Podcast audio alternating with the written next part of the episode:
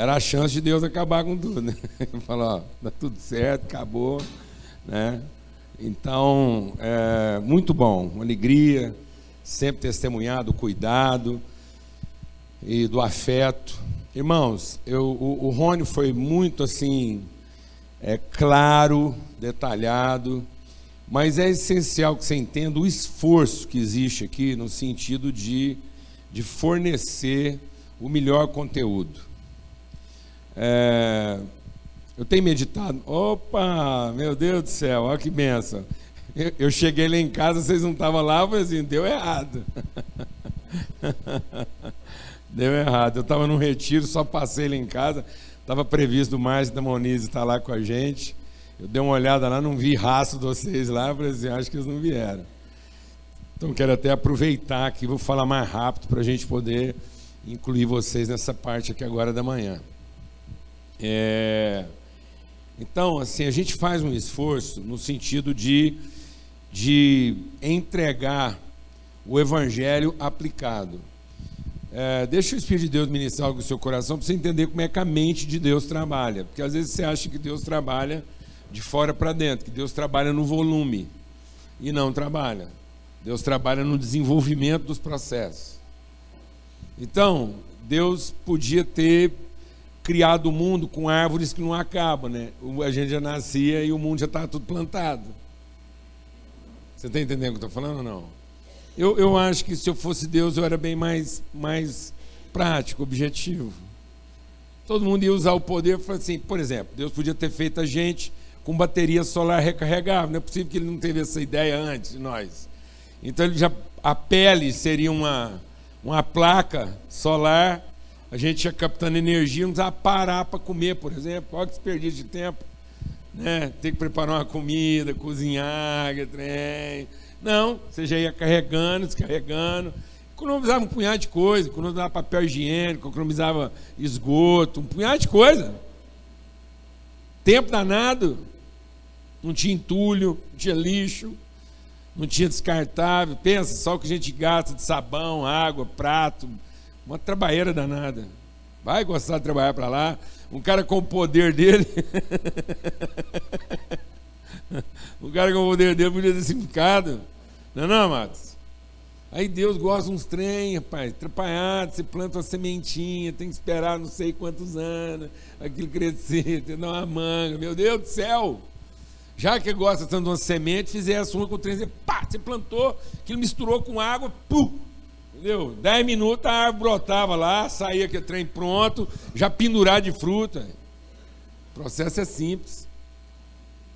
Dava para fazer. Dá para fazer, ué.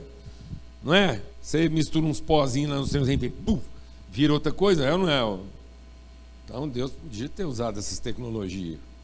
Mas não. Ele gosta de um trem assim. Hum... Entendeu? né? Por quê?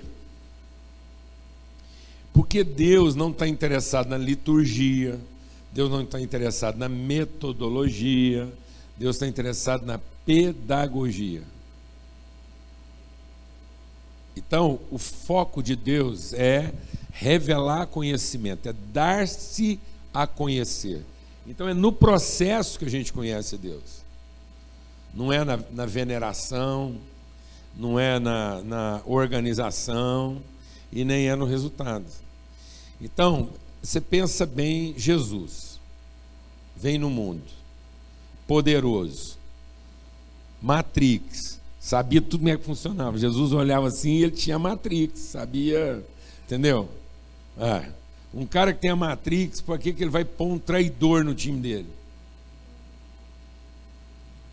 Aí gostar de sofrer para lá. Então, e ele podia ter.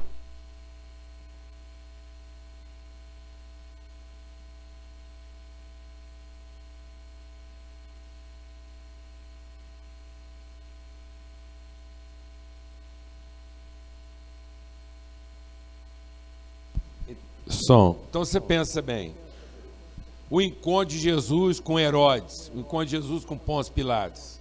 Era um tá amarrado, o cara caía com as mãos para trás, Estava lá ajoelhado até hoje. Entendeu? E Jesus reinando. com todo o talento que Jesus tinha, a quantidade de milagres que ele fazia, a eternidade estava nele. Ah, gente, ele podia ter terminado o ministério dele com uma igreja de 120 mil pessoas. Ou ele não é melhor do que os pregadores que nós temos hoje? Podia ter deixado um ministério gigante. Mas não. Três anos trabalhando aqui, dois discípulos, que é a canseira, aquela andação, vai num, vai no outro, gente traindo, uns gosta, outros não gosta, que negócio, termina tudo, 120 pessoas. Não, faz favor. Amém, amados? Não, não deu lá um. Não acabou com Herodes, não acabou com Pôncio Pilatos. 120 pessoas. Josué, um trabalheiro danado, deixou lá 12 líderes de tribo organizados para conquistar a terra. Paulo, vai lá para a igreja de Éfeso, três anos trabalhando em Éfeso, três anos ensinando todo dia, a asa inteira escutou Paulo. Terminou com alguns presbíteros, você pensa que ele, ele deu assim, um diploma fantástico para os discípulos dele lá de Éfeso, ele falou assim, ó, é um pouquinho aqui, queria reunir com vocês, estou indo embora, o que me aguarda na vida são lutas e tribulações, e vocês cuidam aqui, vou avisando vocês, eu estou saindo aqui, mas daqui a pouco vão entrar no meio de vocês lobos devoradores tentando roubar o que resta. E mesmo de entre vocês surgirão aqueles que tentarão arrastar as pessoas depois de si por conta dos seus cubistas, dos seus interesses. Então eu fico pensando, falo, meu Deus do céu, o que, que Deus acredita? Deus acredita em que, amados? Em processo. Deus acredita em pedagogia, transformação do entendimento, responsabilidade. Então, a gente faz esse empenho aqui, o que nós apresentamos aqui sobre igreja na cidade, é um empenho. Existe todo um empenho, um esforço, trazer pessoas, pessoas que têm conteúdo, que vão entregar para você o evangelho que aplicado. Então, às vezes a pessoa olha para isso, tem certeza, se estivesse prometendo aqui um culto da arrebentação, estava um passando por cima do outro. Mas eu estou te falando que aqui nós vamos ter um encontro da libertação, da redenção. Porque às vezes você oferece para a pessoa uma experiência de livramento, mas aquilo não é libertador. Então não adianta você ficar tirando e pondo pessoas em condições favoráveis se o entendimento dele não é transformado. Ele tem um livramento até o próximo problema. No próximo problema ele está escravo de novo, deprimido de novo, fragilizado de novo, confuso de novo, desesperado de novo. Amém? Então, se não houver uma pedagogia de transformação, você tem livramentos, mas não tem libertação. E muitas vezes no seu trabalho você está fazendo isso. Muita gente hoje trabalha para criar situações de conforto, mas são atividades não redentoras. Porque você proporciona momentos de livramento, você proporciona situações de estabilidade, mas aquilo não redime a mente das pessoas, porque não havia um processo pedagógico embutido no que você estava fazendo. Você cria uma situação de conforto, de estabilidade, mas não cria uma cultura redentora, porque não produz pessoas transformadas. Amém, amados? Amém. Em nome de Cristo Jesus. Então faça esse esforço, depois você põe o banner aqui de novo faça seu esforço, quinta-feira, são amigos que a gente convidou. Eu queria convidar aqui é, o Marcos e Moniz, por favor, vem aqui. Eles acabaram de chegar de Brasília e eu estava aqui assim, até meio pesaroso, achando que não ia dar certo. Arruma um outro microfone para e a gente ficar aqui, para a gente poder conversar. Bonzão, cara?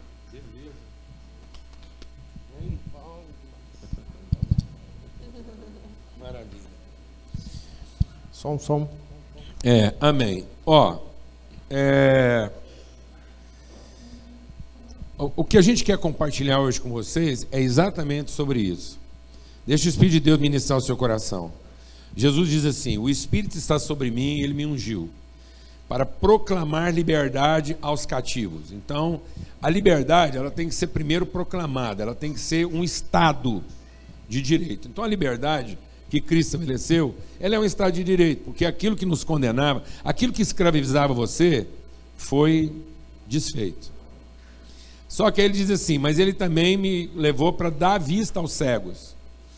E ele diz, ao dar vista aos cegos, ele diz assim, pôr em liberdade os oprimidos. É interessante isso, porque ele fala assim: o Espírito me ungiu para proclamar boas novas aos pobres e proclamar liberdade aos cativos. E Aí tem uma vírgula e diz assim: dar vista aos cegos e pôr em liberdade dos oprimidos. Então, a proclamação da boa nova é que a liberdade foi declarada. E iluminar o entendimento é que vai trazer a liberdade. Então, às vezes, eu fui declarado livre, mas a minha mente não está redimida, porque nós não temos uma cultura de liberdade. Então, o nosso país hoje padece, não é de condições de desenvolvimento, de liberdade e demais. Nós padecemos de uma cultura de redenção. Então nós não temos cultura de redenção. Então a gente fica matando um leão por dia. A gente fica enfrentando um problema de cada vez. Então há um esforço, há uma, há uma hiperatividade. Então hoje a gente é um país hiperativo e não proativo, porque as nossas atividades não geram uma cultura gera uma situação, uma circunstância, mas essa circunstância não tem estabilidade. Está todo mundo ansioso quanto ao dia de amanhã, porque não sabe se isso que ele está vivendo agora, se aquilo que ele conquistou, o lugar que ele chegou, aquilo por que ele tanto trabalhou, vai ter o quê? Continuidade, porque não tem cultura. Então, se tudo que a gente fizer não estabelecer uma cultura, um entendimento, nós estamos gastando um esforço muito grande e não estamos estabelecendo o reino de Deus. Deixa o Espírito de Deus ministrar o seu coração. Por isso, a, a libertação é um movimento em dois momentos. Então, o primeiro momento é tirar do Egito, livramento. E o segundo momento é introduzir na terra prometida, redenção. Então, o Moisés tirou o povo da terra, do, do, do Egito, mas não conseguiu introduzir na terra prometida. Então hoje na igreja, a igreja brasileira hoje, ela tem muita habilidade em tirar do Egito. Então nós temos um volume muito grande de gente que experimentou o livramento, mas nós não estamos conseguindo produzir pessoas que ocupem a terra. Então a igreja é volumosa e irrelevante, porque ela não está conseguindo mudar os índices do país. Então nós temos um dos maiores índices de presença cristã no planeta e os piores índices sociais. Nós somos o país que mais mata mulher, o país onde o jovem mais sofre violência e morre por causa violenta. Então é o país onde os jovens morrem por causa violenta, onde mais mata mulher, mais trafica criança, e daqui a pouco vocês vão escutar alguns índices apavorantes. Então o Brasil está tá, o Brasil tá se tornando um profeta às avessas. Deus levantou essa nação para ser esperança para o mundo e nós estamos nos tornando o desespero do mundo. Porque tudo de ruim está acontecendo aqui. É a maior corrupção, é a maior, é o maior abismo social. Olha, o que, que o Evangelho está fazendo? Olha, o Evangelho está tirando o Egito, mas não está formando o quê? Uma cultura de reino. As pessoas não estão tendo o seu entendimento transformado a ponto de mudar a comunidade. Quem está entendendo o que eu estou falando? Não é isso? Você trabalha lá com a questão da segurança, lá você percebe isso. Tem condição, sem num presídio, 80% da população carcerária ser evangélica? Não tem condição. Para completar tudo, a Globo ainda passou uma novela aí agora para lascar mesmo. Com estereótipo evangélico.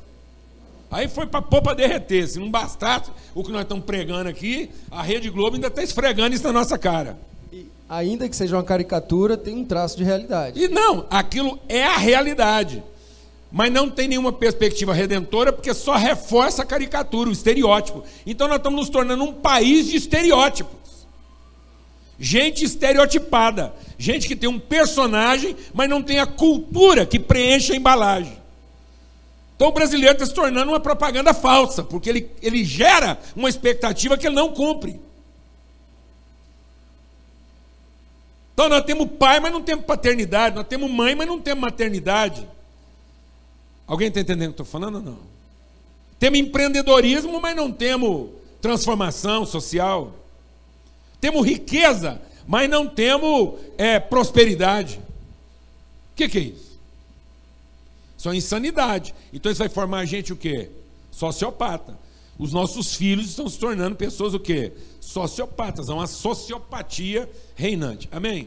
Mas eu não vou falar mais nada não, porque depois a gente só encerra. A Monize, especialmente, ela está atuando, graças a Deus. Tem mais ou menos 17 anos que Deus incomodou nosso coração e nos movimentou para a gente entrar de maneira engajada na questão da velhice no Brasil. O Ministério Sal da Terra tem mais ou menos 30 anos. Mas como ministério, mesmo desde que começou a banda, a gente tem mais de 40 anos. E a gente sempre procurou, como ministério, entender o caminho, entender o processo. E entendendo o processo, a gente entendia que uma hora isso ia ter que entrar na questão da velhice, ou seja, a caminhada ia nos colocar diante do processo como um todo. Então a pessoa toda é a pessoa lá nascida e a pessoa envelhecida, essa é a pessoa toda. E o trabalho do Evangelho, a, a, a, o, o, o, escopo, o conteúdo do Evangelho é para que o ser humano seja pleno em todas as fases da sua vida. Então ele seja um bebê pleno, uma criança plena, um jovem pleno, um adulto pleno, um profissional pleno, tudo pleno, ele seja pleno. Então Deus não quer nada xoxo, Deus não quer nada pela metade. Então o que é pela metade não reproduz. O grão pode ser pela metade, a semente não. Deixa o Espírito de Deus ministrar no seu coração. Quem se contenta em acumular grão, fazer volume, pode acumular um volume gigantesco de metades. Mas quem entende que o reino de Deus é a partir de sementes, semente só é semente, os processos só são replicáveis a partir do que? Do grão cheio, da integridade. Então nós temos que ter bebês íntegros, crianças íntegras, jovens íntegros, adultos íntegros e velhos íntegros. Amém, amados? De modo que a pessoa seja inteira. Alguém em quem não falta coisa alguma. O processo seja pleno e completo em todas as áreas. Mas nós estamos gerando só gente carente. Então eu tenho um bebê carente, uma criança carente, um jovem carente, um adulto carente e um velho carente, todo mundo vivendo o processo a quem e, e, e vivendo para alimentar suas carências. Então, em nome de Jesus, é, essa, essa fé de que Deus ia nos levar para isso, Deus materializou isso na casa é, desse casal aqui, a respeito do trabalho com a velhice. Então, agora eu vou deixar eles falarem e ver como é que Deus nos oportunizou, está vivendo algo no Brasil que é inédito e que vai trazer informações para vocês aqui esclarecedoras para todos nós. E isso faz parte da mensagem que a gente quer compartilhar hoje de manhã, amém, amados? Então fica com os dois microfones. Bom dia, igreja. Bom dia, irmãos. Alegria estar aqui. Vou usar um jargão que eu acho sensacional e que é a marca da Sal da Terra, viu, Paulo Júnior? É uma bênção e um privilégio estar aqui. Esse privilégio. Meu nome é Márcio, participo da Igreja de Sal da Terra em Águas Claras. Somos da mesma família, vocês são os meus irmãos e é uma satisfação muito grande estar aqui. Bom dia. Também é, sou, estou muito feliz de estar aqui, especialmente porque nós estamos comemorando aqui com a igreja os nossos 22 anos juntos. nós, é, e a gente escolheu para é, concretizar o amor de Deus, a experiência com, que o Paulo Júnior tem dividido com vocês. Que o amor é sentido, mas o amor é, é efetivado mesmo. Então, eu vou começar, tá, amor, rapidinho? É, eu sou juíza de direito do Tribunal de Justiça de Brasília e há sete anos coordeno a Central Judicial do Idoso. É, as primeiras respostas que a gente obteve enquanto coordenação e enquanto magistrada eram respostas judiciais para os problemas que haviam sido apresentados para nós. É, e os dados que foram produzidos a partir das nossas observações foram, como o Paulo Júnior mencionou, alarmantes. Primeiro, porque o envelhecimento chegou no Brasil de uma forma muito acentuada. Nós envelhecemos no Brasil é, em 19 anos o que a França levou 173 anos para envelhecer. Ou seja, há um. Não vai entender.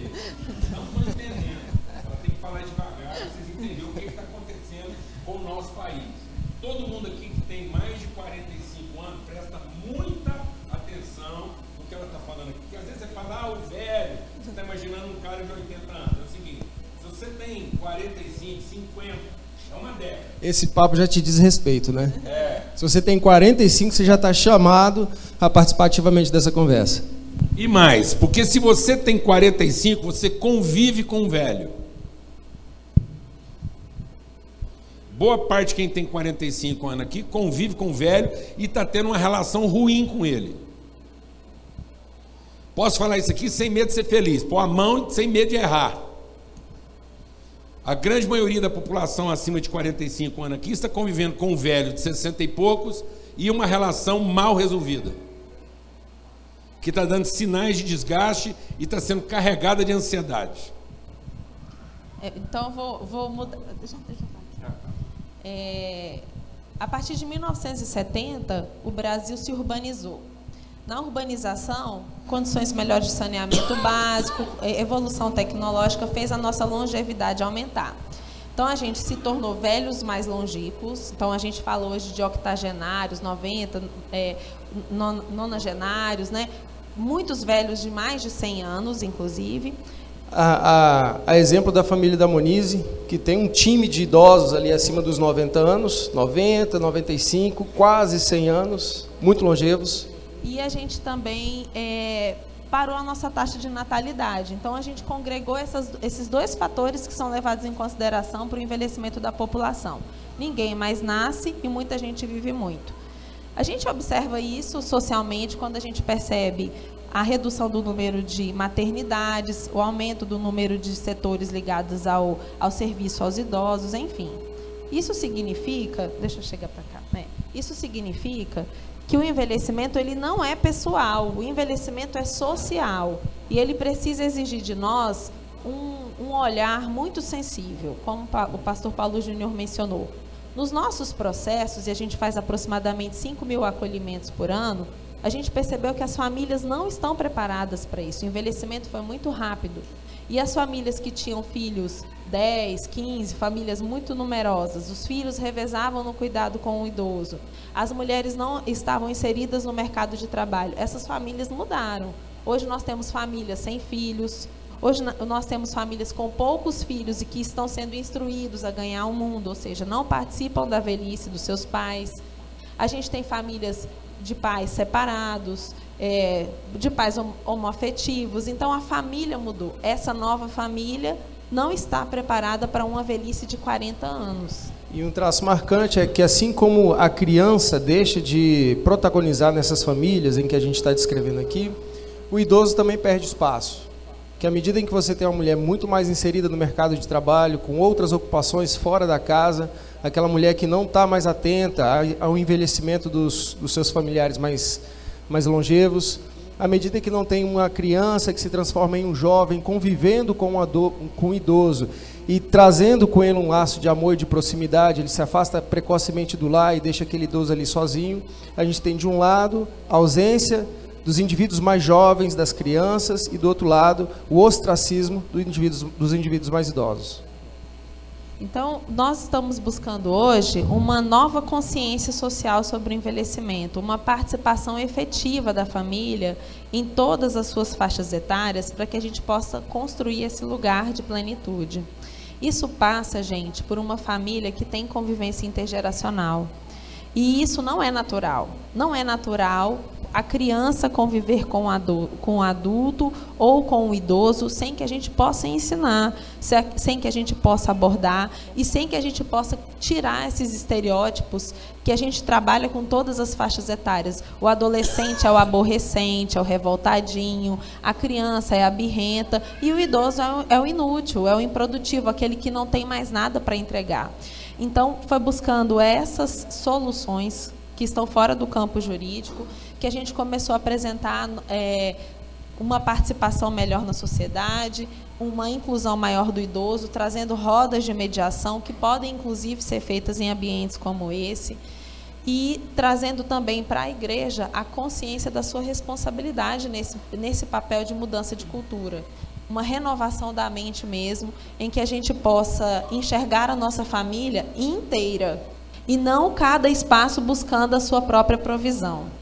E aí, Paulo, é, buscar um, um, uma interação aqui dos nossos diálogos para a ideia ficar mais rica e melhor construída.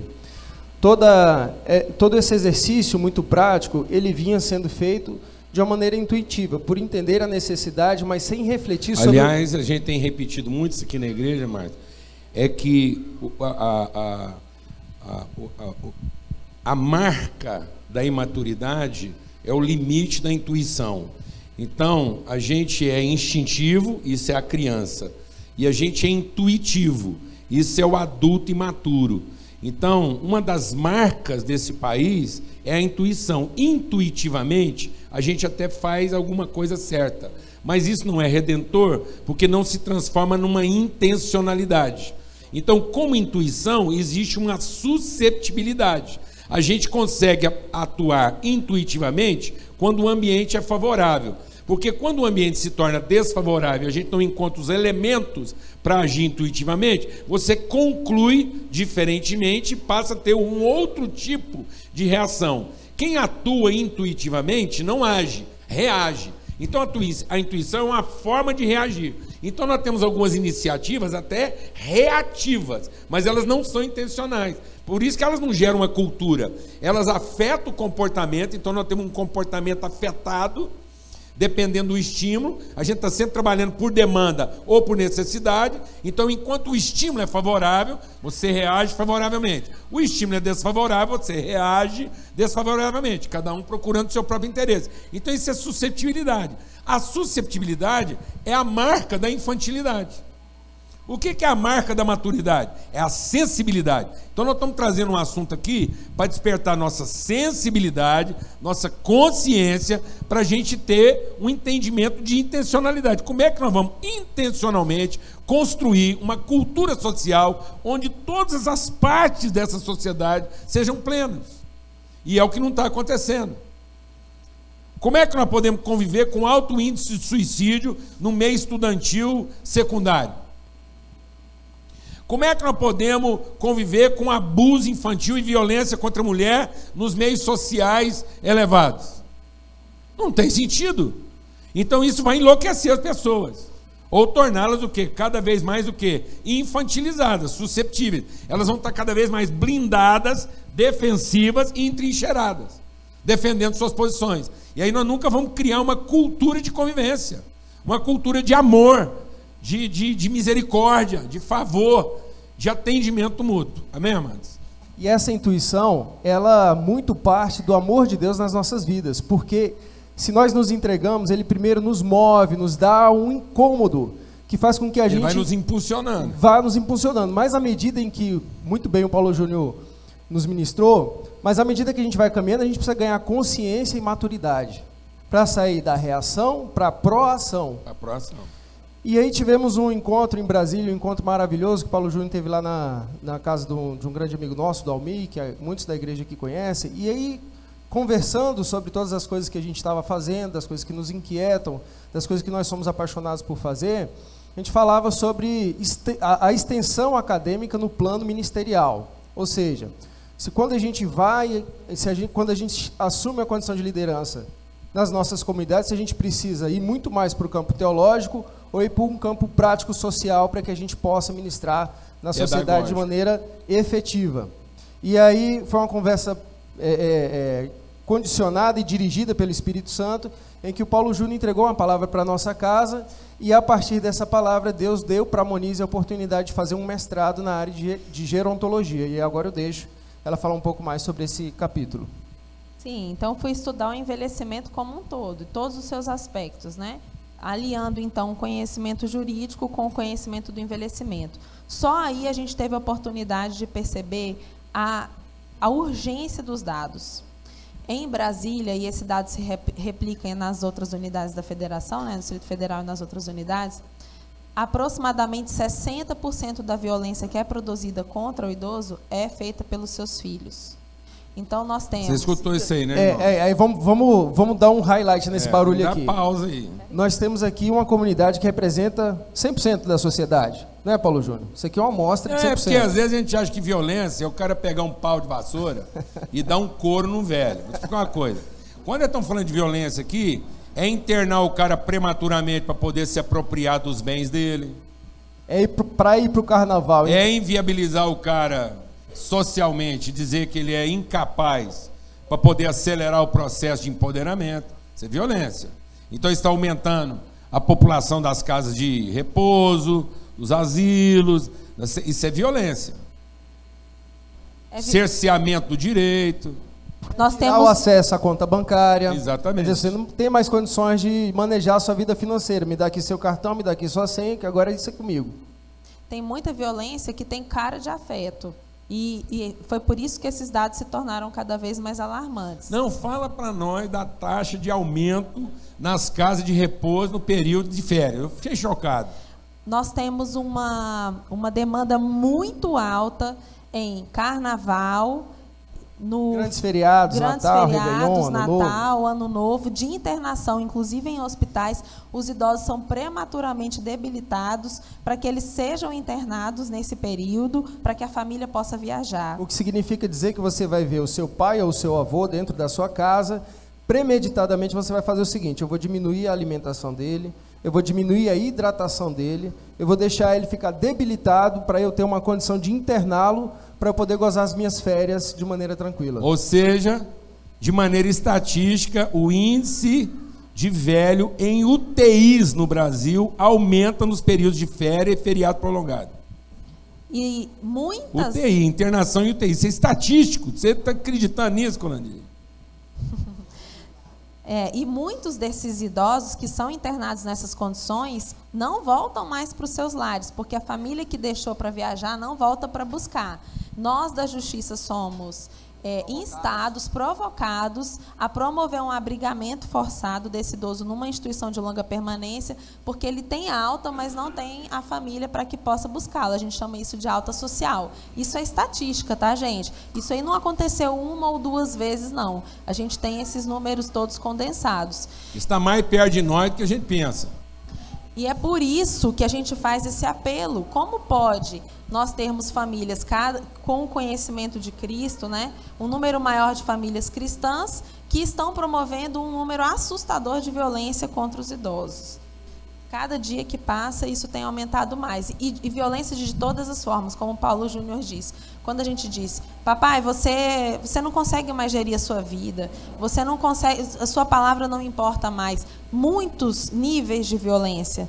Até que esse idoso se conscientiza, responde a essa expectativa e deixa de ter uma convivência saudável, deixa de ser produtivo, deixa de se enxergar como útil na sociedade. E um outro subproduto não menos grave disso é a produção de uma velhice estereotipada.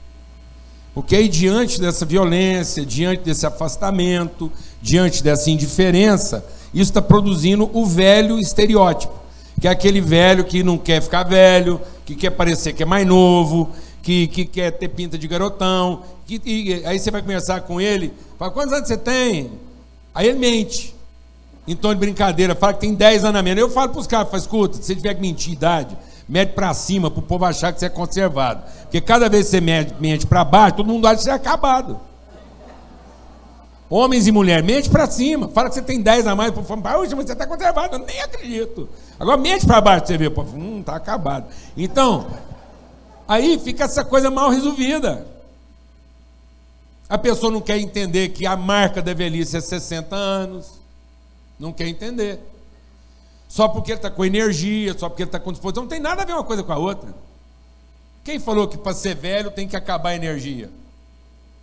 É porque nós temos um conceito de velhice o quê? Passiva. Então, vocês escutaram aqui que o Brasil, presta atenção, o Brasil é o caso na história da humanidade, presta atenção no que eu estou te falando aqui, certo? É o caso histórico da humanidade de envelhecimento mais rápido de um país. Nenhum outro país na história está envelhecendo tão rápido quanto o Brasil. Aí, para você chocar mesmo agora, fala para nós da questão do Alzheimer. Sim, dentro dessa perspectiva, é, a Associação Brasileira de Alzheimer constatou que, segundo as projeções da OPAS, é, nós seremos o segundo país de demências do mundo. A gente só vai perder para a Turquia em número de idosos com Alzheimer.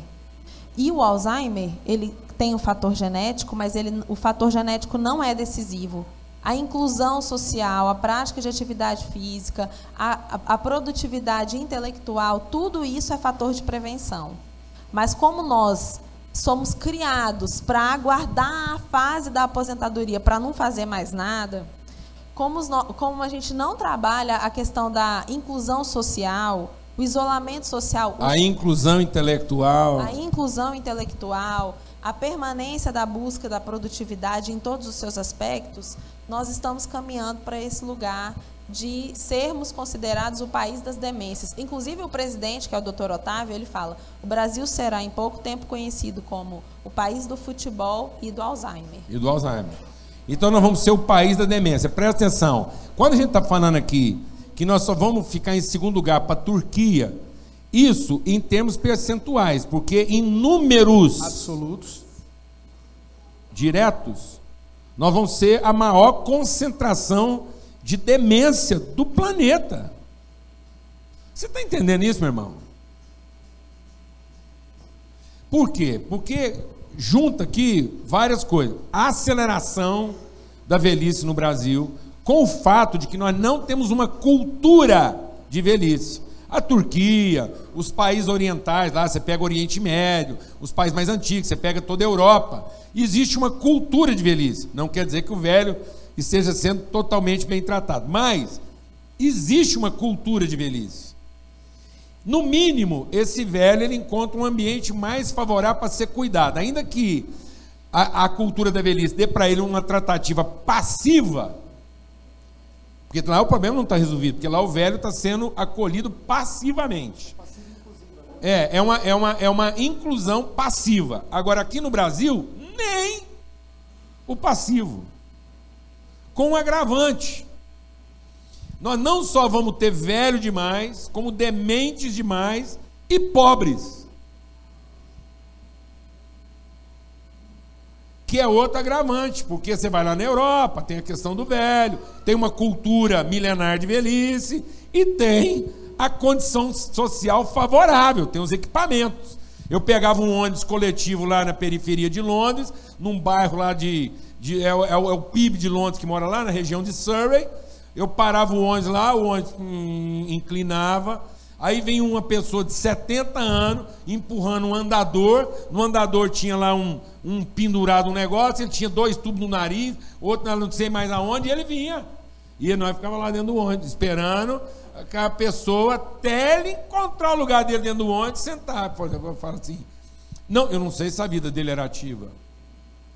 Mas ele estava sendo passivamente incluído. Havia uma cultura. Mas aquilo só era possível também porque tinha o quê? Investimento público.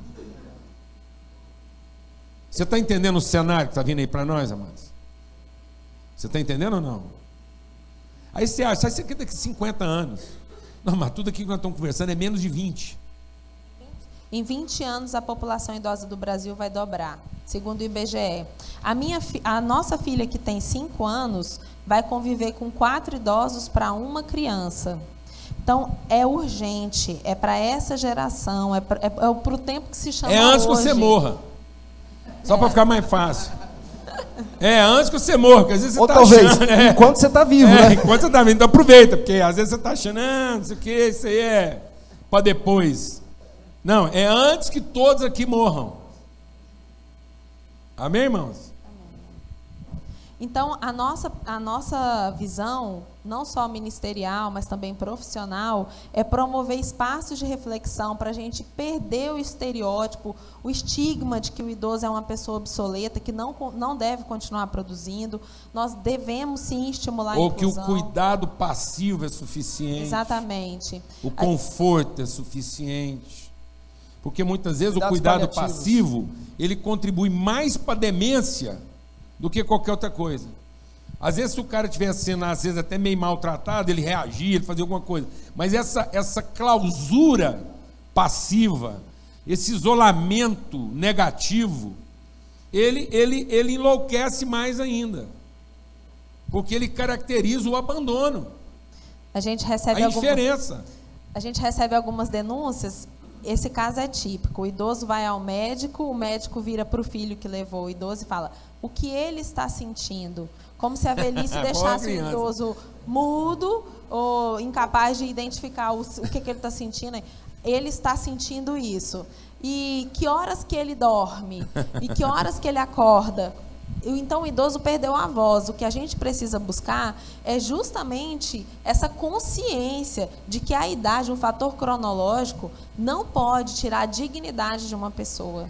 E a partir da consciência que gera a proatividade, encontrar caminhos de atuar efetivamente, a partir, por exemplo, da nossa plataforma que é uma, uma comunidade engajada por um valor que ele é transcendente. O nosso valor ele não está aqui só entre o vínculo de irmãos, o vínculo consanguíneo ou o vínculo de ideologia. Nosso vínculo é transcendente, o que, portanto, nos faz ter força além do que é natural na sociedade. A gente persiste por maior tempo a comparação de outras instituições ou de outros personagens na sociedade. O nosso interesse é que, de fato, a gente reflita sobre esse problema, adote uma conduta proativa e, refletindo sobre ele, encontre ferramentas para intervir nessa realidade que já é uma realidade perigosa. Amém. Olha, o, o é, essa novela que terminou agora, que é a, a dona do pedaço lá, é, muita gente acha que o povo não está mais vendo televisão e tal. Vou explicar uma coisa para você. Essa novela foi um dos maiores índices de audiência que a Globo já teve em termos de novela, e por mais que muita gente ache que o enredo lá foi meio assim ruim, meio fraco, que o trem foi lá confuso, mas a audiência, por quê? Porque ela identifica o povo. A, a grande população, a grande massa se identificou lá com os temas abordados lá. Então o índice foi altíssimo, porque tratava de uma questão de uma pessoa emergente que com muita luta conquistou, foi traído, conquistou de novo e assim por diante. A novela tinha mais ou menos seis ou sete casais protagonistas. Eu fiz questão de fazer a conta. Dos sete casais, dois eram estereotipados porque era uma relação é, homossexual. Dos sete, dois eram um estereótipo de relação homossexual. Os, os outros, aí sobrou cinco. Dos outros cinco, três eram pessoas envolvidas com a criminalidade, eram criminosos com, com pena para pagar, crime para ser condenado, e se deram bem, inclusive porque um lá que era ligado à alta sociedade, o alto empresário, conseguiu falsificar documento com a maior naturalidade, forneceu passaporte falso, fuga de helicóptero, para poder o criminoso e a filha lá, envolvida com o criminoso, reconstruir a vida num paraíso às margens da Europa. Tá bom para você? O outro é um assassino de aluguel, a outra mas não sei o quê. Então, assim, a evangélica acabou matando para poder envolver com missionário rico. É isso, tudo estereotipado. A outra metade da novela, uma população velha. Eu acho que nunca teve tanto velho trabalhando numa novela igual nessa novela agora. E eles criaram uma comunidade, toda estereotipada. E entre a comunidade velha lá, é uma mulher casada com um cara que tinha idade para ser neto dela. Não é filho, não, neto. E um cara que fez o papel lá de uma, uma nova categoria de pessoa agora, que eu nem sabia que existia, que é o Sugar Baby. Sabe isso não? É, o Sugar Baby. Você já conheceu o Sugar Baby lá, né? O Sugar Baby é um cara docinho, que ganhou dinheiro e que agora só quer transar e viver com gente que tem idade para ser neta dele. E ele paga a conta conscientemente. Dá o apartamento, a joia, sabe que a outra pessoa lá não está com ele por outro motivo a não ser dinheiro, mas ele tem dinheiro para pagar e ele paga a conta porque ele é o sugar baby, ele é o cara que quer remoçar. A sugar daddy, né? É, a, a menina é Sugar Baby, o cara é o Sugar Daddy. Ou Sugar Mommy e Sugar Baby também. Então tem Sugar Mommy, Sugar Daddy. Isso, é uma relação de açúcar. Infantilizada. Você dorme com esse é barulho dinheiro, agora. Né? E isso institucionalizado. E aí, sabe qual que é o lema? Eu te dou o meu dinheiro e você me dá a sua juventude. Eu fico mais novo e você mais empoderado. É assim. Irmãos, os muros da cidade estão queimados. Esse é o mundo dos seus filhos. Esse é o mundo dos seus netos.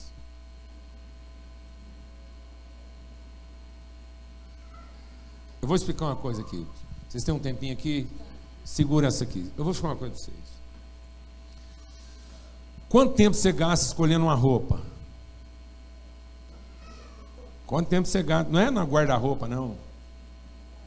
É rodando, batendo perna, visitando loja, até você definir seu vestuário, mas não sei o quê. Quanto tempo você gastou escolhendo seu carro?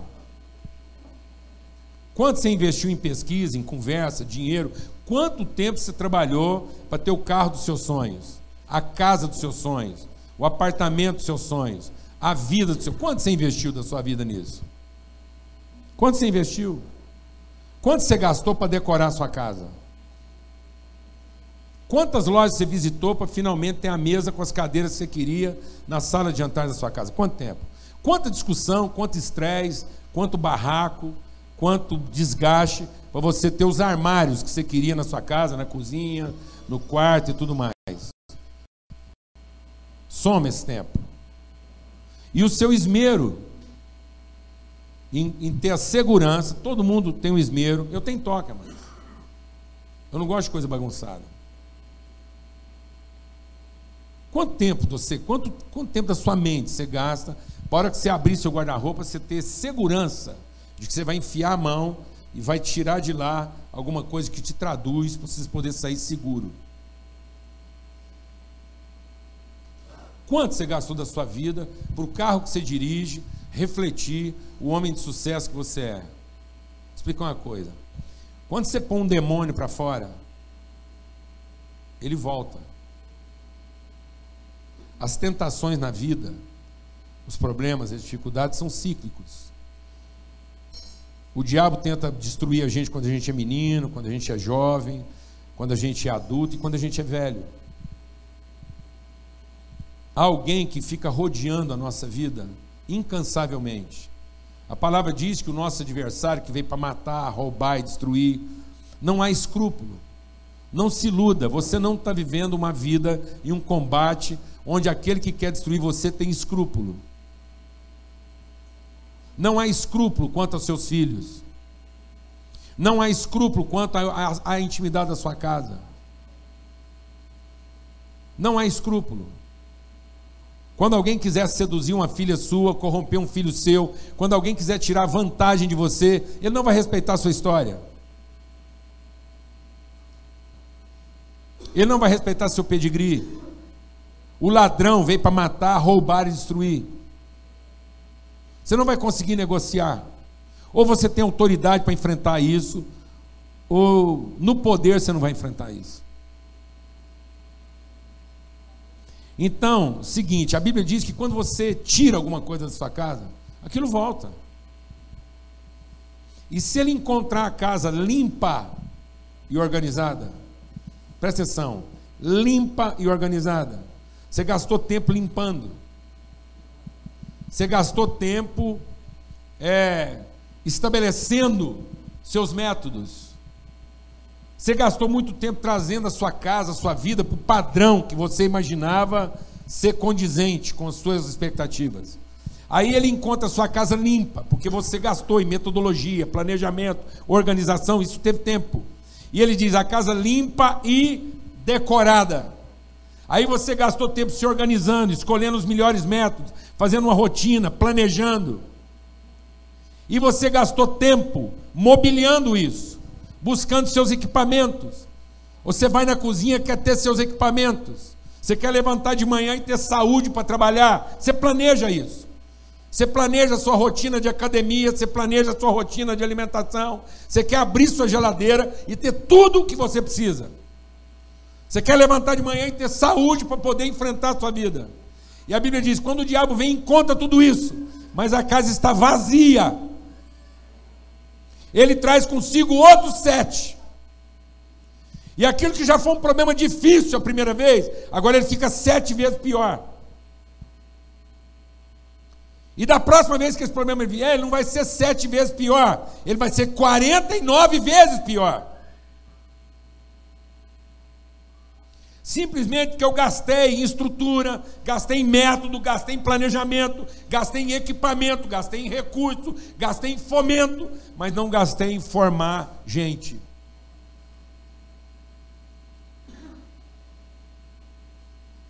Eu me organizei para ir no shopping escolher minha roupa. Eu me planejei para a festa de Natal. Tem gente que já está organizada, ele sabe direitinho o que, que ele vai vestir na passagem de ano. Ele já organizou, ele já comprou a viagem, ele sabe exatamente onde é que ele vai passar o Réveillon. Isso gastou tempo e planejamento. E às vezes esse mesmo tempo não está sendo gasto na relação com as pessoas que vão estar lá naquele lugar. Aí nós vamos chegar lá naquela festa do Réveillon e o estresse está lá, a tensão está lá, a inimizade está lá, a desconfiança está lá, a insegurança está lá. Mas está tudo limpo e ornamentado. Mas as pessoas estão esvaziadas. A gente não enfrenta a vida com planejamento, estrutura e recurso. A gente enfrenta a vida com gente. Nós temos que aprender a gastar mais tempo formando pessoas, formando uma cultura e não criando uma condição.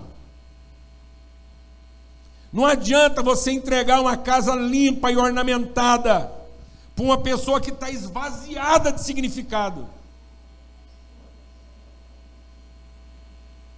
Porque a roupa que eu visto recebeu mais tempo da minha vida do que ela.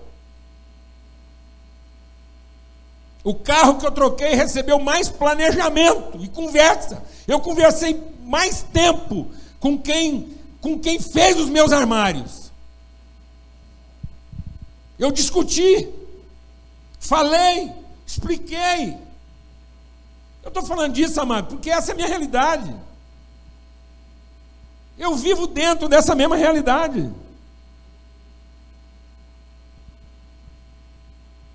Somos nós.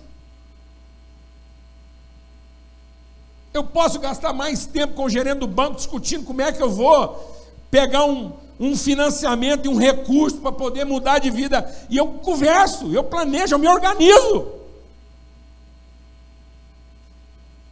Eu me organizo para aquilo. E muitas vezes eu não estou planejando e me organizando para formar as pessoas que vão encher a casa. Alguém aqui está entendendo o que eu estou falando? Então foi para a liberdade que Cristo nos libertou, para que a gente seja verdadeiramente livre. Não adianta dar uma situação de livramento se eu não estou criando uma condição de liberdade. Não adianta garantir uma situação se isso não está formando uma cultura. Não adianta, não adianta ter atividades promotoras de bem-estar se elas não são redentoras do entendimento. Nós precisamos gastar mais tempo em redenção do que em conforto. Está me entendendo isso, amados? Você quer compartilhar mais alguma coisa? Quero dizer que essa energia que a gente gasta construindo o nosso patrimônio, como ele disse, deveria ser pensando em como a gente vai se encontrar daqui 20 anos, daqui 30 anos, daqui 40 anos, com quem a gente vai estar na nossa velhice, como a gente vai estar na nossa velhice e como a gente quer que as, as pessoas que convivam conosco estejam também. Se a gente começar a refletir sobre isso, a gente vai perceber que na nossa mesa do Natal pode não ter uma grande ave, mas tem que ter um lugar para o nosso avô, para o nosso filho. Pode não ser num lugar maravilhoso, mas tem que ter essa, esse compartilhar. Inclusive para o caduco. Inclusive para ele. Inclusive para o tio doido. Inclusive para aquele antissocial. Porque nossos filhos precisam aprender isso. Os nossos filhos precisam entender que nós não temos uma cultura de exclusão, nós não temos uma cultura de conforto. Família não é formada de uma cultura de conforto. Família é formada de uma cultura de responsabilidade. Família não é para gerar conforto. Família é para gerar senso de responsabilidade e compromisso entre as pessoas. Amém, irmãos? Em nome de Jesus. Está tudo aqui dentro. Está tudo aqui dentro. Eu quero sim. Você quer falar mais? Eu queria só compartilhar aqui o que ele está dizendo. É que às vezes a gente quer proteger os nossos filhos, né? Livrando eles dessas situações do todas, do desconforto, e a gente acaba desrespeitando os nossos pais. Esvaziando a casa. Mas esse ciclo, ele é repetitivo. E a maioria dos idosos que são vítimas de violência foram pais agressores, pais negligentes, pais omissos, pais que não tiveram essa oportunidade. Então, é claro que tem violência que acontece por si, mas quando a gente vai buscar a raiz dessas relações distorcidas, isso vem de lá de trás. Eu só, queria só fazer uma fala rápida. É, primeiramente dizer que a gente está muito alegre, muito feliz de estar aqui. É um tempo importante para as nossas vidas, até porque a gente veio para cá também para comemorar os nossos, dois, nossos 22 anos juntos. E o que eu deixo e desejo para essa comunidade é o que a gente tem experimentado. É sair do plano da intuição e ir para o plano da proatividade, baseado na intencionalidade. intencionalidade. É preciso ser intencional naquilo que você está fazendo no dia a dia, nos seus relacionamentos, nas suas reflexões e nas suas escolhas. Deus ministra os nossos corações para que a gente tenha bons princípios para fazermos boas escolhas. Mas se a gente só se fixar nos princípios sem fazer as escolhas, a nossa vida vai ser estéril. Amém. Então o que eu deixo de estímulo para a comunidade é o ponto da proatividade baseada na intencionalidade. Ó, e essa mensagem não é para te deprimir, não é para te desanimar, é para te encher de coragem. Os que têm 60 aqui, outro dia eu tenho conversado com os caras, falam, quantos anos você tem? 55, falei, falta 5. Falta 5. Então é o seguinte, isso é para te encher de ânimo, coragem, engajamento, garra, vontade. Outra coisa, para a gente concluir aqui, fazer um apelo. Se você é profissional liberal, se você é, trabalha em alguma empresa, às vezes de, ou como dono ou como diretor, se você tem uma, uma posição de influência lá no seu escritório, às vezes você é um advogado, trabalha com mais gente, presta atenção que eu vou te falar. Leva essa discussão, nós estamos dispostos a apoiar, nós estamos assumindo um compromisso. Recentemente, uma grande empresa mobilizou a gente para levar isso lá para dentro do, levar essa discussão para dentro do seu quadro funcionário. Para conscientizar isso lá. Porque lá na sua empresa, muitas vezes você está cercado de gente lá de 40 e poucos, é o que eu estou te falando.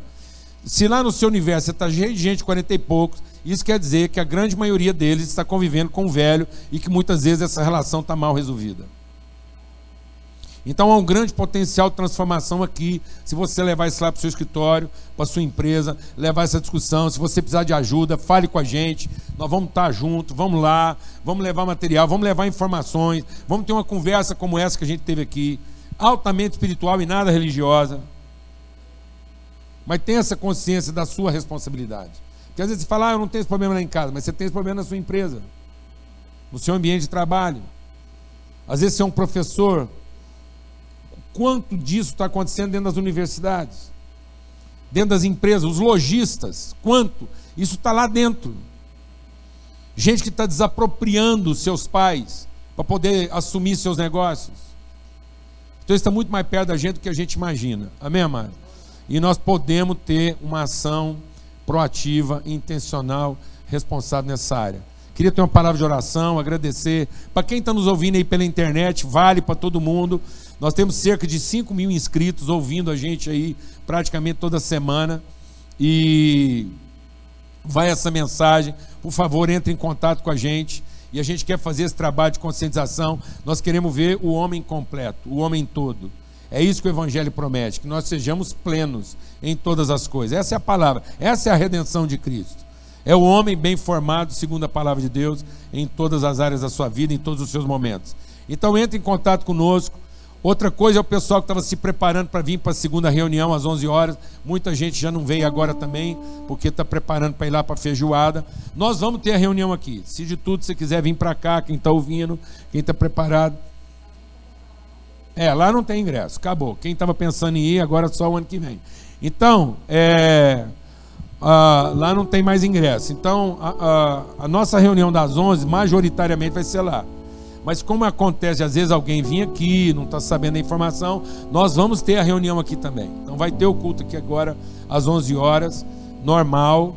para quem vier e mais preferencialmente as pessoas que já fizeram o compromisso vão estar tá lá nessa nessa confraternização de encerramento. Obrigado. A gente vai dar esse testemunho lá também, tá bom? É, em nome de Jesus. Vamos ter uma palavra de oração. O horário está um pouquinho adiantado. Se lembre dos seus compromissos. Né? Só é possível a gente fazer todo esse investimento de mobilizar gente, de, de mobilizar pessoas no sentido de gerar movimento que transforme a comunidade, porque as pessoas entenderam sua responsabilidade. E um dos sinais da nossa responsabilidade é o engajamento financeiro. Queria até dizer para você o seguinte, até para poder conscientizar. A, a, a maior parte dos recursos que a gente mobiliza aqui, as pessoas estão preferindo depositar isso via banco, né? via internet lá, fazer transferência bancária. Então a gente vai colocar aqui, porque hoje é, praticamente é, dois terços do, do nosso movimento acontece via internet, então é só para facilitar, tá bom? Mas eu, eu, eu, eu espero em Deus que essa manhã tenha inspirado você a olhar para a sua própria vida, não ter medo dessa travessia, olhar para as suas relações com as pessoas já vivendo esse momento de velhice, ser desafiado a entender que não é suficiente para o velho ser bem cuidado.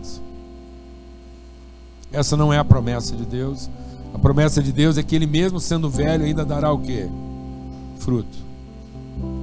E é exatamente porque não existe essa perspectiva frutífera que nós estamos tendo que viver com estereótipos açucarados.